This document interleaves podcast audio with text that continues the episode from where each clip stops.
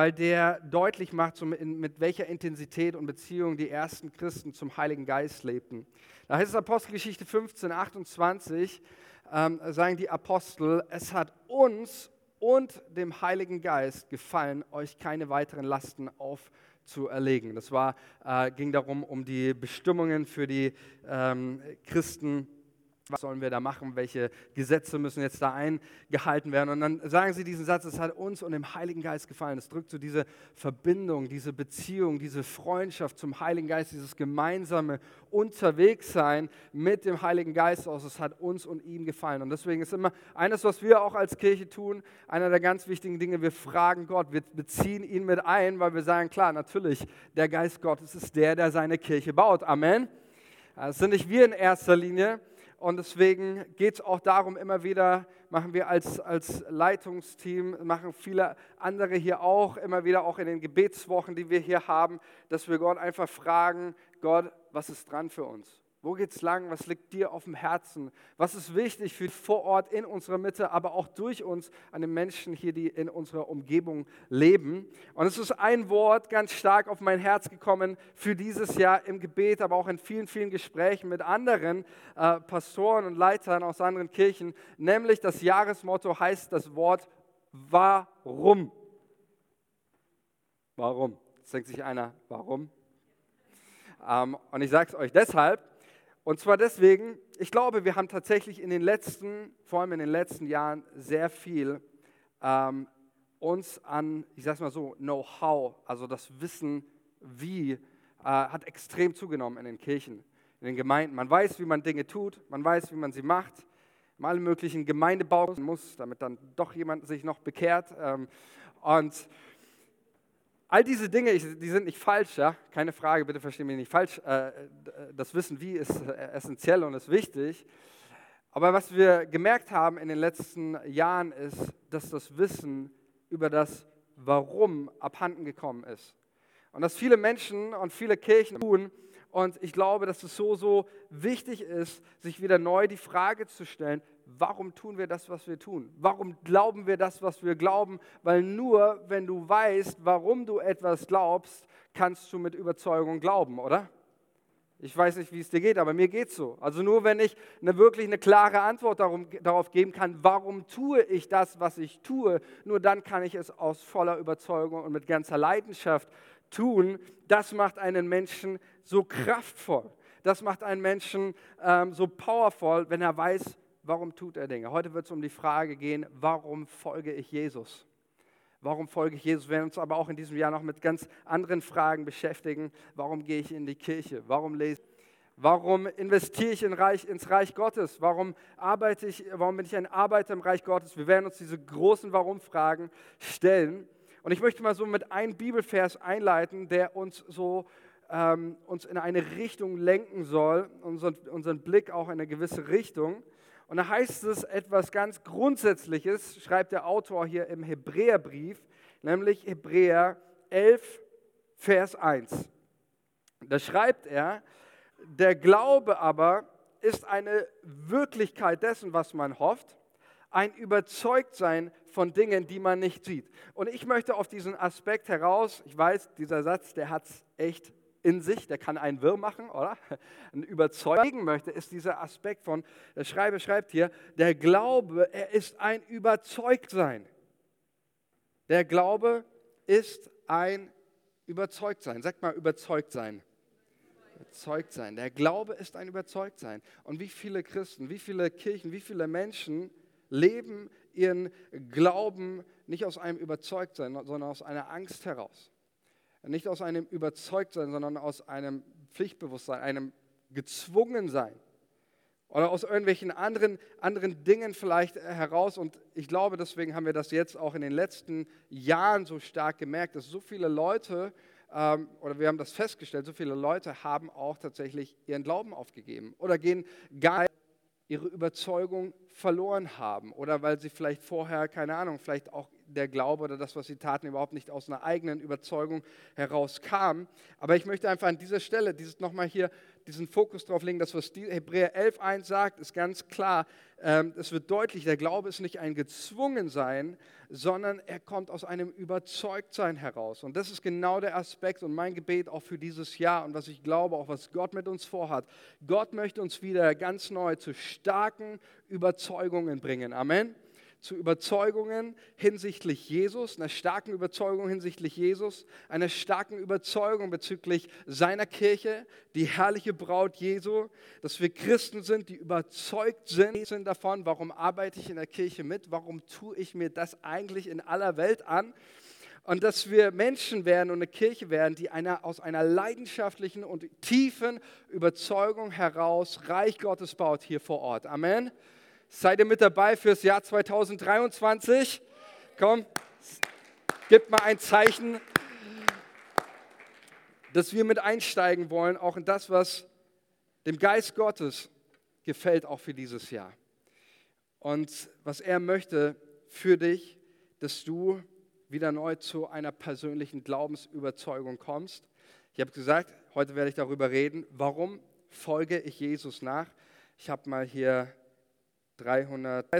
Ähm, darum wird es gehen, aber ich möchte einfach zum, zum Anfang für diese Predigt einfach nochmal beten, diesen Moment nehmen, den Geist Gottes einladen, ähm, dass das auch, was ich sage, weil es geht nicht darum, irgendwelche viele Worte zu machen oder sonst was, sondern dass das heute Gottes Wort in dein Herz fällt. Und ich möchte nicht, dass wir Menschen werden, ich glaube, ich habe es gerade deutlich gesagt, ich werde es auch noch mal in der Predigt, mir nachzudenken oder einfach nur, weil es irgendwie ein Pflichtding ist, sondern das, was wir tun als Kirche, das, was du glaubst aus einer ganz, ganz tiefen persönlichen Überzeugung herauskommt. Und der, der dich überzeugt, das bin nicht ich. Die Bibel sagt, es gibt einen, der ist der ganz große Überzeuger, das ist der Heilige Geist. Er ist es, sagt Jesus, der die Welt überführt, der sie überzeugt von Christus, von seiner Kirche, von seinem Werk. Und deswegen möchte ich ihn einladen, dass er dieses Werk in unserem Herzen tut. Lass deine Augen schließen, lass deine Hände öffnen, wie du das möchtest. Ich bete jetzt für dich. Jesus, ich danke dir, dass du hier bist durch deinen Heiligen Geist. Und ich danke dir, Herr, dass du uns klar gemacht hast, der Glaube beruht und er kommt aus einer persönlichen Überzeugung. Und ich bete, dass du jeden Einzelnen hier, der hier sitzt, ganz neu überzeugst von dem, wer du bist, von deiner Liebe, von deiner Gnade, von deiner Person und von deiner Kraft und jeden Einzelnen hier anrührst. Wir legen dir auch dieses Jahr, Herr, hin und wir danken dir, Heiliger Geist, dass du mit dabei bist und deinen Weg hast und uns diesen Weg führst. In Jesu Namen und zur Ehre Gottes des Vaters und alles. Er hat schon mal an seiner Glaubensüberzeugung, an seinem Glauben gezweifelt. Okay, ich bin auch noch mit dabei. Okay, lass mal kurz die Hände oben. Wer hat schon so richtig gezweifelt? Ja, meine ich so kleine Sachen? Okay, gehen schon ein paar Hände unten. Meine ist immer noch unten, oben. Ich, geb, ich verrate euch mal ein Geheimnis. Ähm, vielleicht ist das auch ein bisschen äh, zu ehrlich, was ich jetzt sage, aber das macht nichts. Ähm, es gibt nichts in meinem Leben, was ich tue, ohne Zweifeln. Nichts. Weder mein Sein als Vater, weder mein Sein als Mensch, als Pastor oder sonst irgendwas. Nichts in meinem Leben gibt es, ähm, dass ich sagen kann, das mache ich absolut zweifelsfrei, sondern in allen Punkten meines Lebens werde ich irgendwo einen und wenn er nur so klein ist, ja, ich sage auch nicht, dass ich den ganzen Tag zu Hause sitze und äh, in meinen Zweifeln versinke, ja, ähm, das wäre auch nicht gut, aber ich glaube, es gibt nicht eine Sache in meinem Leben, ähm, die ich tue, wo ich sagen könnte, okay, hier gibt es 0,000 Zweifel, sondern ich glaube tatsächlich, alles in unserem Leben steckt irgendwo ein kleiner Drang, immer wieder angefochten ist, dass es Momente in deinem Leben gibt, wo das, was du glaubst, in Frage gestellt wird und wo du selber auch anfängst, Dinge zu hinterfragen. Und ich möchte mit uns auf heute Morgen auf eine Person schauen, die ähm, für mich hierfür ein absolutes Paradebeispiel ist. Denn ich glaube, meiner der Täufer. Wenn wir uns mal ihn anschauen, Johannes den Täufer, er ist äh, der Vorbote von Jesus. Er ähm, über ihn heißt es, dass er schon im Mutterleib mit dem Heiligen Geist erfüllt war. Das heißt, auch dadurch bestimmte Einblicke auch hatte über die Person Jesu, über das Wirken Gottes in dieser Welt. Er jubelte ja bereits schon im Bauch seiner Mutter, als er die Stimme Marias, also der Mutter Jesu, hörte. Und er fängt irgendwann an, in der Wüste zu predigen über den Messias und sein Kommen vorzubereiten. Die Massen strömen raus, heißt es eben, das ist das ganze Gebiet, Judäa, Jerusalem, sie strömen zu ihm raus, um seine Predigten zu hören, seine Botschaften. Und dann lesen wir mal eine folgende Szene, die uns diese ganze Überzeugungskraft des Johannes einfach zur, mal deutlich macht und zeigt, wie überzeugt war Johannes ähm, von dem, was er glaubte und worauf beruhte seine Überzeugung. Ich möchte Johannes Kapitel 1, Vers 29 mit euch lesen und achtet mal auf die ganzen Aspekte darauf, wie, wie, äh, in welcher Art und Weise Johannes überzeugt war von Jesus. Da heißt es, am nächsten Tag sieht Johannes, dass Jesus ist Gottes Lamm, das der Welt Sünde trägt. Dieser ist es, von dem ich gesagt habe, nach mir kommt ein Mann, der vor mir gewesen ist, denn er war eher als ich. Und ich kannte ihn nicht. Aber damit er offenbar werde für Israel, darum bin ich gekommen, zu taufen mit Wasser. Und Johannes bezeugte es und sprach, ich sah, ich sah mit meinen Augen, ja, dass der Geist herabfuhr wie eine Taube vom Himmel und blieb auf ihm. Und ich sprach, äh nein, und ich kannte ihn nicht. Aber der mich gesandt hat, zu taufen mit Wasser, der sprach zu mir, auf welchen du siehst den Geist herabfahren und auf ihm bleiben, der ist, der mit Heiligen Geist tauft. Und ich habe es gesehen und bezeugt, dieser, und er deutet nochmal auf Christus, ist Gottes Sohn.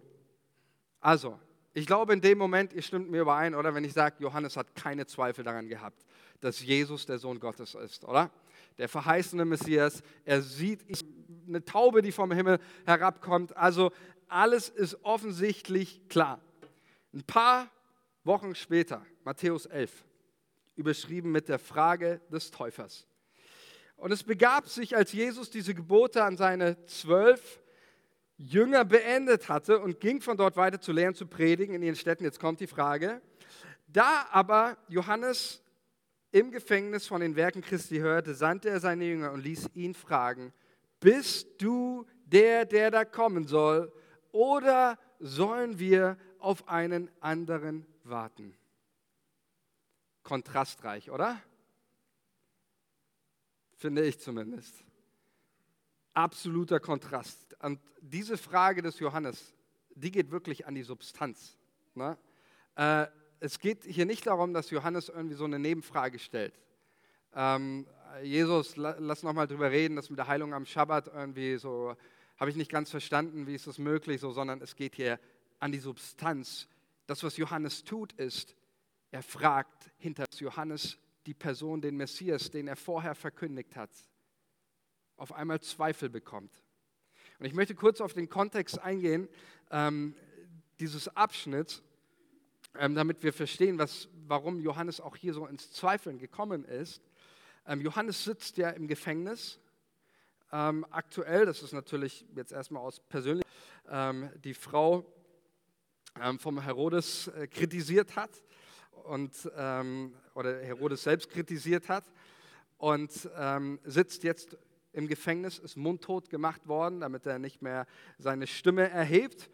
Und ähm, das andere ist aber, ähm, dass Johannes Jesus anders erwartet hatte. Und dass Jesus auch anders gelebt hat und auch anders, vor allem auch Johannes kam ja aus der Gruppe der Essener, eine sehr strenge Richtung auch, strenge äh, jüdische Gruppierung in der damaligen Zeit. Ähm, und lass uns mal kurz daran erinnern, mit was für einer Botschaft, welchen Worten hat Johannes der Täufer Jesus angekündigt. Ich zitiere das mal ein bisschen. Er hat gesagt über Jesus, er ist derjenige. Er hat, Johannes predigte, tut Buße, ja, kehrt um, verändert euch, bringt mal Früchte, lasst mal was sehen in eurem Leben, labert nicht nur, redet nicht nur, sondern euer Leben soll sich verändern. Und dann sagt er, warum? Weil jetzt kommt der Messias. Und was macht er? Er hat die Axt schon an die Wurzel von jedem faulen Baum angelegt und jeder Baum, der kalt mit der Axt umhauen. So. Ja, er sagte über ihn, dieser Messias, er kommt und er wird seine Ernte einfahren. Ja. Die reiche Ernte wird er einfahren, die Spreu aber wird er mit unauslöschlichem Feuer verbrennen. Ja, also alles, was keine Frucht bringt, alles, was nicht irgendwie äh, Werke, Veränderung zeigt, äh, wird er mit Feuer auslöschen, sagt Johannes der Täufer, über, über den Messias, der kommt. Ja, oder eine andere Stelle, wo äh, äh Johannes der Täufer sagt, ich taufe euch nur mit Wasser zur Reinigung, der aber, der nach mir kommt, der wird euch mit Feuer reinigen. Ja, also mit Feuer taufen, da ist die Reinigung gemeint damit. Ähm, Johannes verkündigt also hier den Messias und sagt, hey Leute, macht euch keine falschen Illusionen. Wenn der kommt, der räumt richtig auf.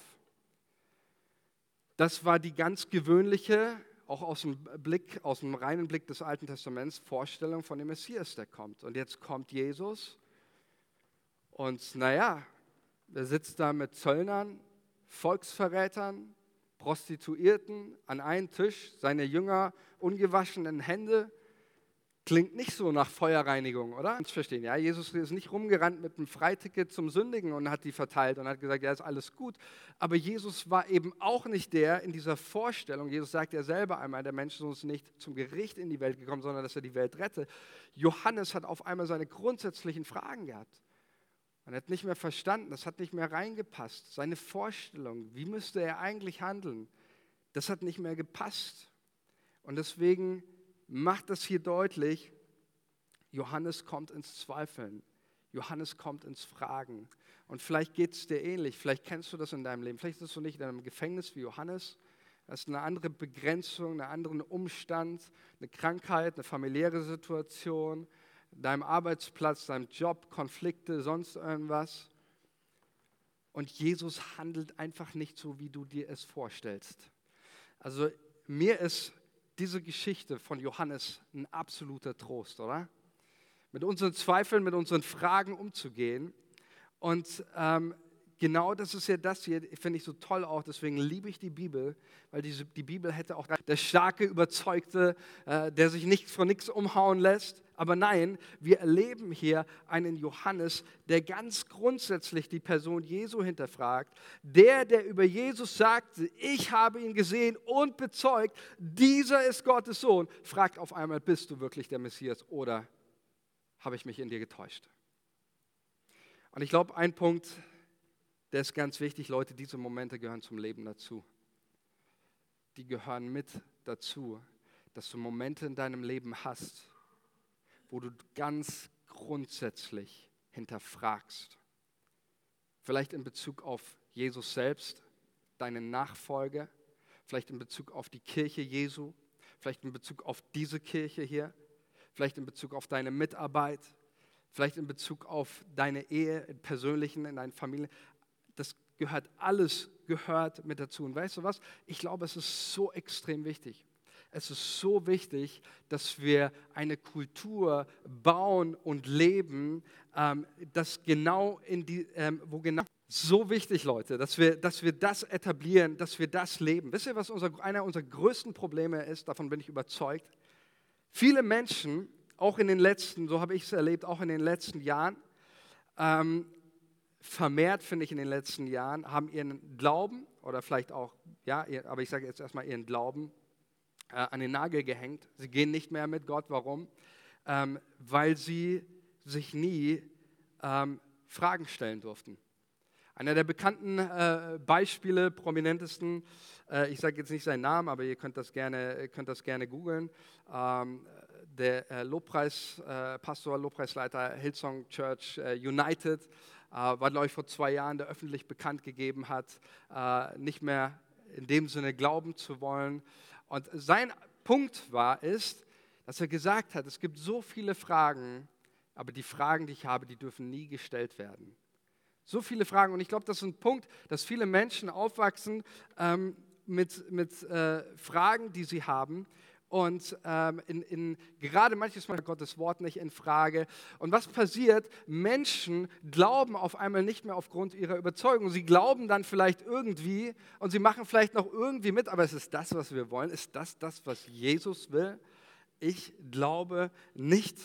Und genau das ist dieser Aspekt dann, ähm, das ist so wichtig, weil nur diese Fragen stellen, nur wenn wir es uns erlauben und du es dir selbst erlaubst, du deinem eigenen Herzen es erlaubst, sich die Fragen zu stellen, nur dann wirst du auch zu einer eigenen Überzeugung kommen. Ist logisch, oder?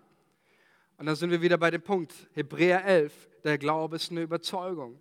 Es ist nicht etwas, was du nur irgendwie indoktriniert bekommen hast, sondern der Glaube so genervt, weil ich immer warum, warum gefragt habe. Ich wollte es immer wissen und war die Antwort mir zu schlecht, habe ich mir ein Buch gekauft oder sonst was.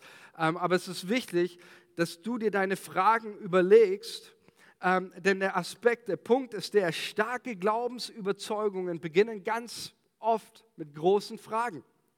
Schauen wir uns doch mal einen der bekanntesten, für mich somit einer ja, Ideale, wenn es um Überzeugung geht, Reformator Martin Luther an. Äh, einer der ganz großen Überzeugten vom Reichstag in Worms. Ihm drohte das, äh, das, der Feuertod auf dem Scheiterhaufen und äh, sollte seine Thesen widerrufen. Und er steht da und sagt diesen berühmten Satz, den er wahrscheinlich gar nicht gesagt hat, aber egal, getan habe. Und das sagt er definitiv dann an einer anderen Stelle auch. Äh, ich bin von dem, was ich getan habe, ich kann es nicht widerrufen. Ich bin überzeugt davon. Womit wurde Martin Luther Überzeugung geboren? Wisst ihr das? Wisst ihr die eine Frage, die Martin Luther hatte? Als junger äh, Mönch trieb ihn diese Frage um, wie bekomme ich einen gnädigen Gott? Und aus diesen Fragen, aus diesen Qualen seines Herzens suchte und rang er nach Antworten äh, mit seinen Mentoren, mit seinen Seelsorgern, mit Priestern, bis er schließlich die Antwort im Römerbrief fand. Ähm, große Glaubensüberzeugungen beginnen mit ganz großen Fragen.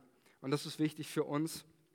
Ich sage es nochmal, ähm, so wichtig, weil wir wollen nicht eine Kirche sein, die einfach das tun, was sie tun, sondern wir wollen wissen, warum sie, wir, wir, wir wollen wissen, ähm, wir wollen überzeugt sein von unserem Tun und wir wollen nicht einfach nur Mitläufer sein. Du sollst nicht einfach nur ein Mitläufer sein, sondern du sollst überzeugt sein. Wir wollen überzeugt sein von diesen großen Warum-Fragen stellen. Warum folge ich Jesus? Warum bin ich Teil einer Kirche? Warum arbeite ich mit? Warum investiere ich ins Reich Gottes?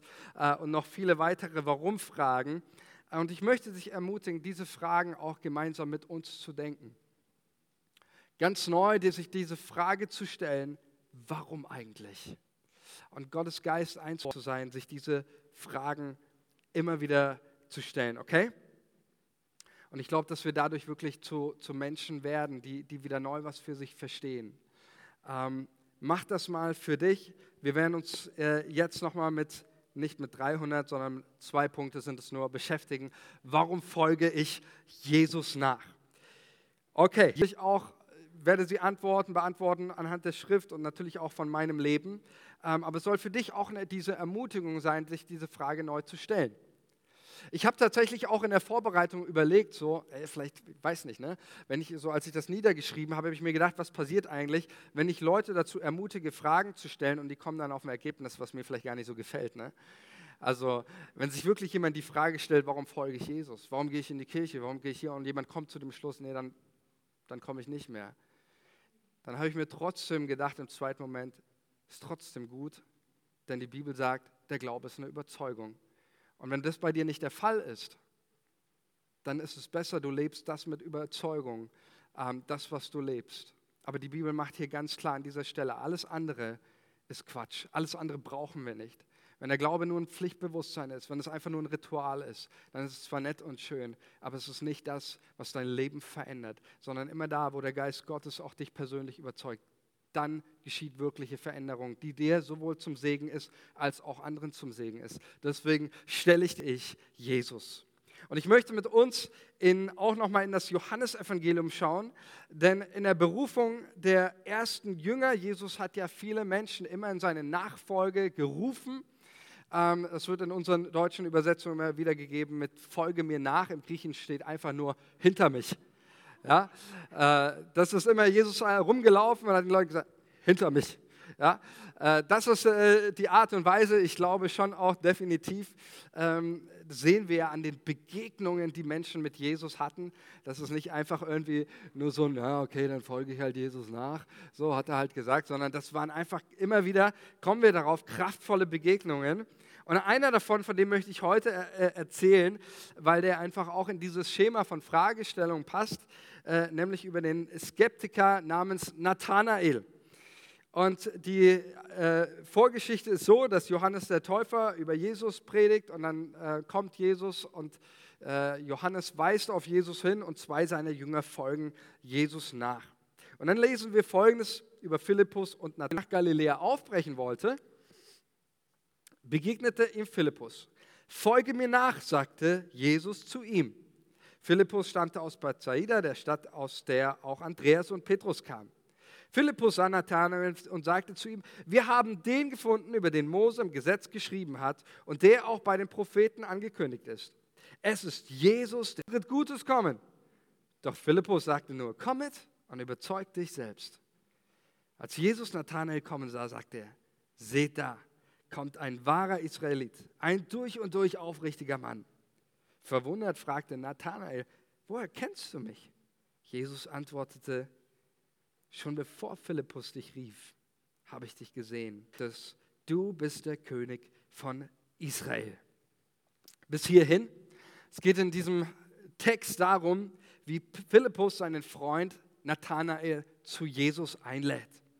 Und äh, Philippus kommt zu Nathanael und er erzählt ihm voller Begeisterung von Jesus, was er mit ihm erlebt hat. Und gesagt, äh, lesen wir hier äh, von dieser Be Begeisterung. Wir haben äh, Jesus gefunden, den, über den Mose, schon Mose im Gesetz geschrieben hat und auch den Propheten. Ja, es ist nicht nur irgendjemand, sondern das ist die ganze, in diesem Messias wartet ja die ganze alttestamentliche Hoffnung und Erlösungshoffnung und alles liegt in ihm. Und Philippus kommt und sagt zu Nathanael, wir haben ihn endlich gefunden, voller Begeisterung.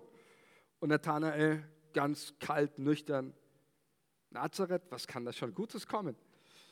Und das liegt daran, Nathanael war, so sind sich auch die meisten Ausleger hier einig, war ein Schriftgelehrter, war ein denkender Mensch. Dieses unter dem Feigenbaum sitzen, ähm, was hier erwähnt wird, ist in der rabbinischen Literatur eine Metapher für einen Schriftgelehrten. Also jemand, der Mensch war und er wusste ganz klar, Nazareth, also ich lese in meiner Bibel was von Judäa, von Jerusalem, von Jericho, ähm, aber Nazareth kommt nicht einmal im Alten Testament vor, da kommt nichts. So, ja. Was kann da schon Gutes aus Nazareth kommen? Und dann finde ich das hier so toll, ähm, die Antwort des Philippus. Er geht gar nicht argumentativ auf seine Einwände ein und sagt, ja, guck mal, aber im Alten Testament steht das und wir haben Jesus seine Werke gesehen oder dieses und jenes, sondern alles, was Philippus zu Nathanael sagt, ist, komme mit und überzeuge dich selbst. Mit eigenen Worten, komme zu einer eigenen Überzeugung, Nathanael. Es geht nicht darum, dass ich dir jetzt dein Ohr abknabber, so, sondern komm mit und wenn du Jesus erlebst, wenn du ihm begegnest, Nathanael, dann wirst du auch überzeugt. So, das war ist eine absolut geniale Möglichkeit und ein Szenario, wie Philippus seinen Freund zu Jesus einlädt.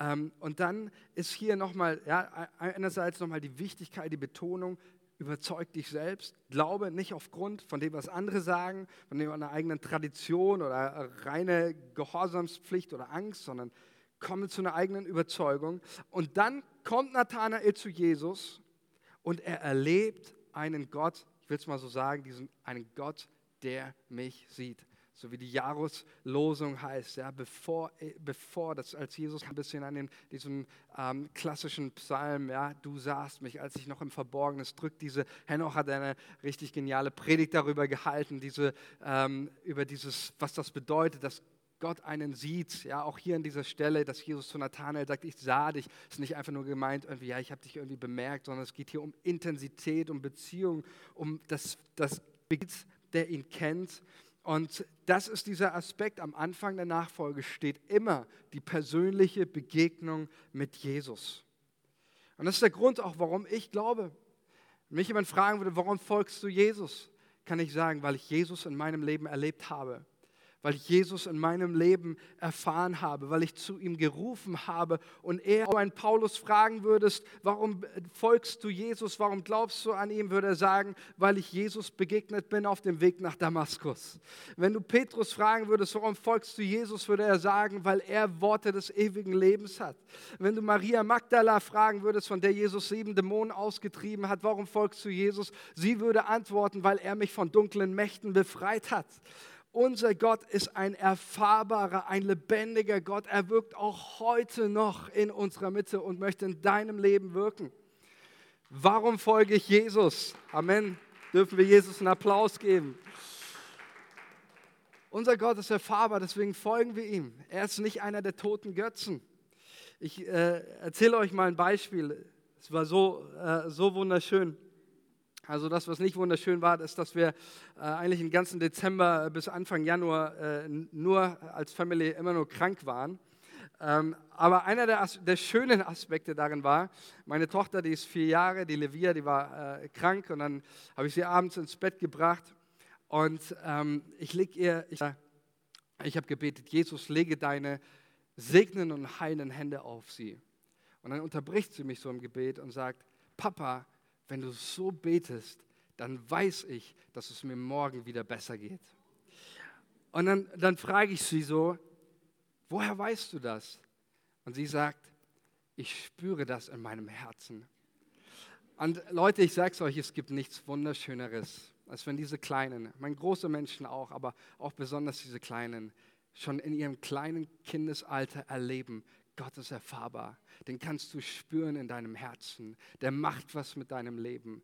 Der hat einen Plan für dein Leben. Hey, das ist, das ist der Grund, warum wir Jesus folgen. Warum folge ich Jesus? Weil er der Lebendige ist. Er ist nicht einer der vielen toten, stummen Götzen, die weder denken noch handeln können. Er ist der Gott, der sich heute noch erfahren lässt, der heute noch rettet und Wunder tut. Und ich wünsche dir auch für dieses Jahr einfach am Anfang dieses Jahres, dass du diesen Gott immer wieder erlebst, immer wieder begegnest, diesen Jesus ähm, nach seiner Gegenwart, nach seiner Nähe, ähm, ihm zu suchen im Gebet. Auch wir werden wieder unsere Gebetswochen haben, direkt vor Ostern diesmal, ähm, wo ich dich ermutigen möchte, einfach dabei zu sein, Gott zu suchen ähm, im Gebet aber auch in, seine, in, in der Gemeinschaft, in der Gemeinde, ähm, in einer persönlichen Zeit immer wieder Gott zu suchen und die, die Erfahrung zu machen, mein Gott ist real. Er antwortet. Wir haben es wie Johannes gesehen, nicht immer so, wie wir es vorstellen, uns vorstellen, nicht immer so, wie wir uns denken, nicht immer so, wie wir es gerne hätten. Aber er antwortet, das glaube ich von ganzem Herzen. Und wenn wir zu ihm rufen, Jesus hat gesagt, wer mich von ganzem Herzen sucht, das ist eine Verheißung, nicht eine Eventualität, finden lassen. Der zweite und letzte Aspekt ist, warum folge ich Jesus? Ähm, warum folge ich Jesus? Einfach deshalb. Ich habe auch im Vorfeld ein paar Leute gefragt ähm, und das ist, hab, möchte ich einfach so mit reinnehmen, weil das auch sehr deckungsgleich ist. Ähm, und habe ein paar Leute gefragt, warum, warum folgst du Jesus? Und ich fasse das mal so zusammen mit dieser einfachen Antwort, weil er der gute Hirte ist. Weil Jesus der gute Hirte ist. Es gibt eine Stelle in der Bibel, ähm, die finde ich sehr spannend, interessant. Ich finde sie aber auch sehr ähm, intensiv. Sie berührt mich auch immer wieder. Johannes 6, äh, Vers 66 ähm, geht es um Jesus die, äh, und um seine Jüngerschar. Und da ist eine Stelle, wo alle Jesus verlassen. Ähm, Jesus hält da seine Rede äh, darüber, dass diese Ich Bin-Worte und dann sagt er, ich bin das Brot des Lebens und dann fängt er eben diese Rede an und sagt, wer mich isst ja, und wer nicht mein Fleisch äh, isst und mein Blut trinkt. So, ne? Und das geht für die Leute zu weit, weil die Leute auch dann checken, auch mit diesen Sätzen, ich bin. Ähm, und da verlassen ihn viele Menschen und das heißt sogar an einer Stelle, von da an verließen ihn alle und das finde ich so toll, Jesus mit seinen Jüngern Nachbesprechung. Ähm, na, wenn ich jetzt eine Predigt hier halten würde und alle würden rausgehen, ich kann mir vorstellen, so, dass es im Leitungsteam ein bisschen Knatsch geben würde und sagen, hey Manuel, musste das jetzt so sein? Äh, so kann man ein bisschen sachlicher formulieren. Äh, oder ein bisschen, wollt ihr auch gehen? Ja, also den Rest sagt er, uns wollt ihr auch gehen. Und ich glaube nicht, dass das erstmal diese Aussage, die Jesus hier trifft, äh, auch in Johannes, ähm, dass es darum Jesus nicht geht, irgendwie so einer angegriffenen, ja, dann haut halt auch ab, dann geht halt einfach, sondern Jesus stellt seine Jünger frei. Das ist die Freiheit. Er wollte nicht, dass die Jünger, die bei ihm bleiben, einfach das jetzt nur machen aus Angst oder sonst was, sondern er stellt es ihnen einfach frei und sagt, ihr habt jederzeit die Möglichkeit zu gehen. Lasst uns mal Johannes 6, 66 ab da lesen, die drei Verse. Von da an wandten sich viele seiner Jünger ab und gingen hinfort nicht mehr mit ihm. Da sprach Jesus zu den Zwölfen, den habe ich jetzt nicht mitgebracht. Ähm, er sprach zu den Zwölfen, wollt ihr auch weggehen? Da antwortete ihm Simon Petrus, und diese Worte berühren mein Herz. Herr, wohin sollen wir gehen? Du hast Worte des ewigen Lebens und wir haben geglaubt und erkannt, du bist der Heilige Gottes. Petrus sagt etwas und ich sage euch das, warum es mich so persönlich berührt. Er sagt etwas, es ist ein Bekenntnis auch darüber, wer ich bin. Denn Petrus sagt, wohin sonst? Es ist eine Abhängigkeitserklärung gegenüber Jesus. Wohin sonst, Jesus? Ich bin abhängig von dir. Ich kann nicht ohne dich, Jesus. Und genau das ist der Aspekt, worum es hier geht, diese Abhängigkeitserklärung. Und ich glaube, wenn du mir diese Frage stellen würdest oder hätte Jesus mir diese Frage gestellt, Manuel, willst du auch gehen? Willst du mich auch verlassen, wie viele es auch tun, auch heute noch? Dann würde ich genauso antworten, wohin sonst sollte ich gehen, Jesus? Nur du hast mir gezeigt, wie sehr der Vater mich liebt. Niemand anders auf dieser Welt. Das warst du, Jesus. Nur du hast mein Leben von Sünde und Schuld befreit. Nur du schenkst mir Geborgenheit, wie niemand anderes in dieser Welt. Du hast mein Herz berührt. Jesus, wohin sonst sollte ich gehen? Ich kann gar nicht ohne dich. Es geht gar nicht, weil ich erlebt habe, Jesus ist der Herr, der dich immer wieder zum frischen Wasser führt seine Güte, seine Gnade in meinem Leben, die habe ich überlebt. Über, über, warum folge ich Jesus? Weil ich erlebt habe, seine Führung ist gut für mein Leben. Was ist ein guter Hirte? Lest ihr Psalm 23, wenn wir jetzt nicht drauf schauen. Lest ihr den durch. Wenn du jemanden brauchst, wenn du merkst, deine Seele ist am Verdursten und du merkst, deine Seele braucht wieder neues Wasser. Du brauchst jemanden, der dich zum frischen Gras führt. Du brauchst jemanden, der dir Schutz gibt dann vertraue, dann folge Jesus. Dann folge Jesus. Sagt ganz bewusst jetzt nicht nur Glaube an Jesus. Halte das für wahr. Nein, es geht um ein Leben, das ihm nachfolgt, mit allen Konsequenzen und auch das, was sein Wort sagt, auch zu tun, das im Leben umzusetzen. Ähm, aber du wirst eines erleben in deinem Leben, wenn du das tust, was Jesus dir sagt, ihm nachfolgst, dann erlebst du, schmecket und sehet, wie freundlich der Herr ist. Also wir werden dazu aufgefordert, eingeladen, Gottes gesamte Freundlichkeit und Güte zu schmecken. Und das möchte ich, dass du das immer wieder erlebst. Titzer, du darfst schon mal nach vorne kommen. Und wir wollen einfach jetzt diese, ähm, hier nochmal, jetzt auch ins Gebet gehen und auf diese Frage, ja, ich glaube, es gäbe noch tausend andere Gründe, die du und die die Bibel uns nennen würde, warum, warum folgen wir Jesus? Ähm, warum, äh, warum folgen wir ihm, ihm nach? Ähm, aber das waren einfach die, die drei wichtigen Aspekte, die ich dir nochmal in Erinnerung rufen wollte. Anfang dieses Jahres die, deine, die großen Fragen auch deines Herzens zu erlauben, nach Gott zu fragen, auch wieder neu, Dinge nicht einfach wegzudrücken in deinem Herzen, die da sind sondern wirklich auch Gott Fragen zu stellen, die du hast, dich auf die Suche zu machen. Wir wollen eine Kirche sein, in der das erlaubt ist, egal welche Frage. Das sehen wir in den, in den Evangelien dieses Jahres, eine Antwort zu geben. Warum folge ich Jesus?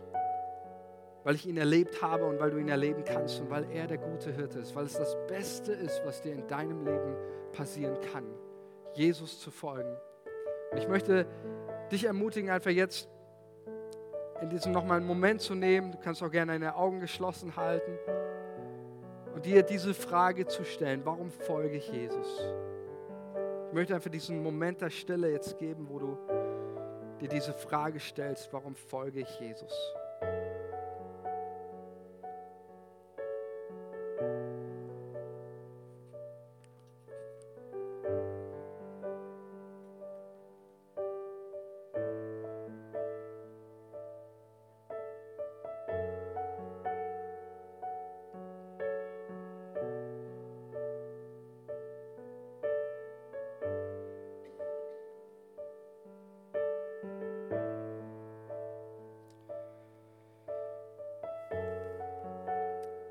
Vater im Himmel, und ich bete jetzt für jedes Herz hier. Ich bete, Vater, für jeden, denen es gerade so geht wie Johannes im Gefängnis, der vielleicht nicht nur ein bisschen, sondern grundsätzlich am Verzweifeln ist mit dir oder mit seinem Leben. Ich bete dafür, Vater, dass du diese Person segnest durch deine wunderbare Nähe, Ich danke dir, Jesus, dass in deiner Gegenwart und in, in deiner Nähe, Herr, auch das Zweifeln und das Grübeln aufhört, da wo der Friede Gottes unser Herz durchdringt. Und die Gegenwart des Heiligen Geistes, ja, da, da verschwinden auch die Zweifel und da wächst der Glaube. Ein Glaube, der aus dir herauskommt, nicht aus uns, sondern aus dir. Und das bete ich hier für uns auch als Kirche, dass wir Menschen sind, die glauben aus dir heraus. Nicht, weil es andere sagen, nicht aus einer Pflicht, sondern wirklich aus dir heraus. Und ich bete, Heiliger Geist, dass du einfach zu Beginn dieses Jahres ganz neu deine Überzeugungsarbeit hier leistet in unseren Herzen, dass Menschen wirklich voller Überzeugung sagen können, antworten können auf die Frage, warum folge ich Jesus? Und ich bete, dass du uns neue Antwort gibst, dass wir dich neu erleben, so wie du bist, dass wir dich immer wieder begegnen, dass es ein Jahr sein wird, auch voller Gottesbegegnungen, dass wir viele Zeugnisse hören von Menschen, die dir immer wieder in den unmöglichsten Situationen ganz persönlich begegnet sind, ob sie dich schon kennen, Jesus, oder noch nie von dir gehört haben, mal ganz besonders deine Führung als guten Hirten erleben. Für jeden Einzelnen hier, der gute Hirte, der uns versorgt, auch trotz aller finanziellen Schwierigkeiten, trotz aller Unsicherheiten, die diese Welt hat. Jesus, du bist der gute Hirte.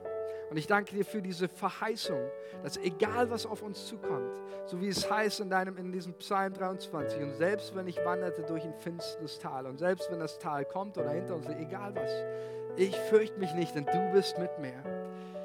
Und in diesem wunderbaren Jesus-Namen seid gesegnet mit Gottes Gegenwart, dass ihr erlebt jeden Tag eures Lebens, Gott ist mit euch und er ist da. Er ist es wert, dass wir ihm folgen. In Jesu Namen und alle sagen Amen.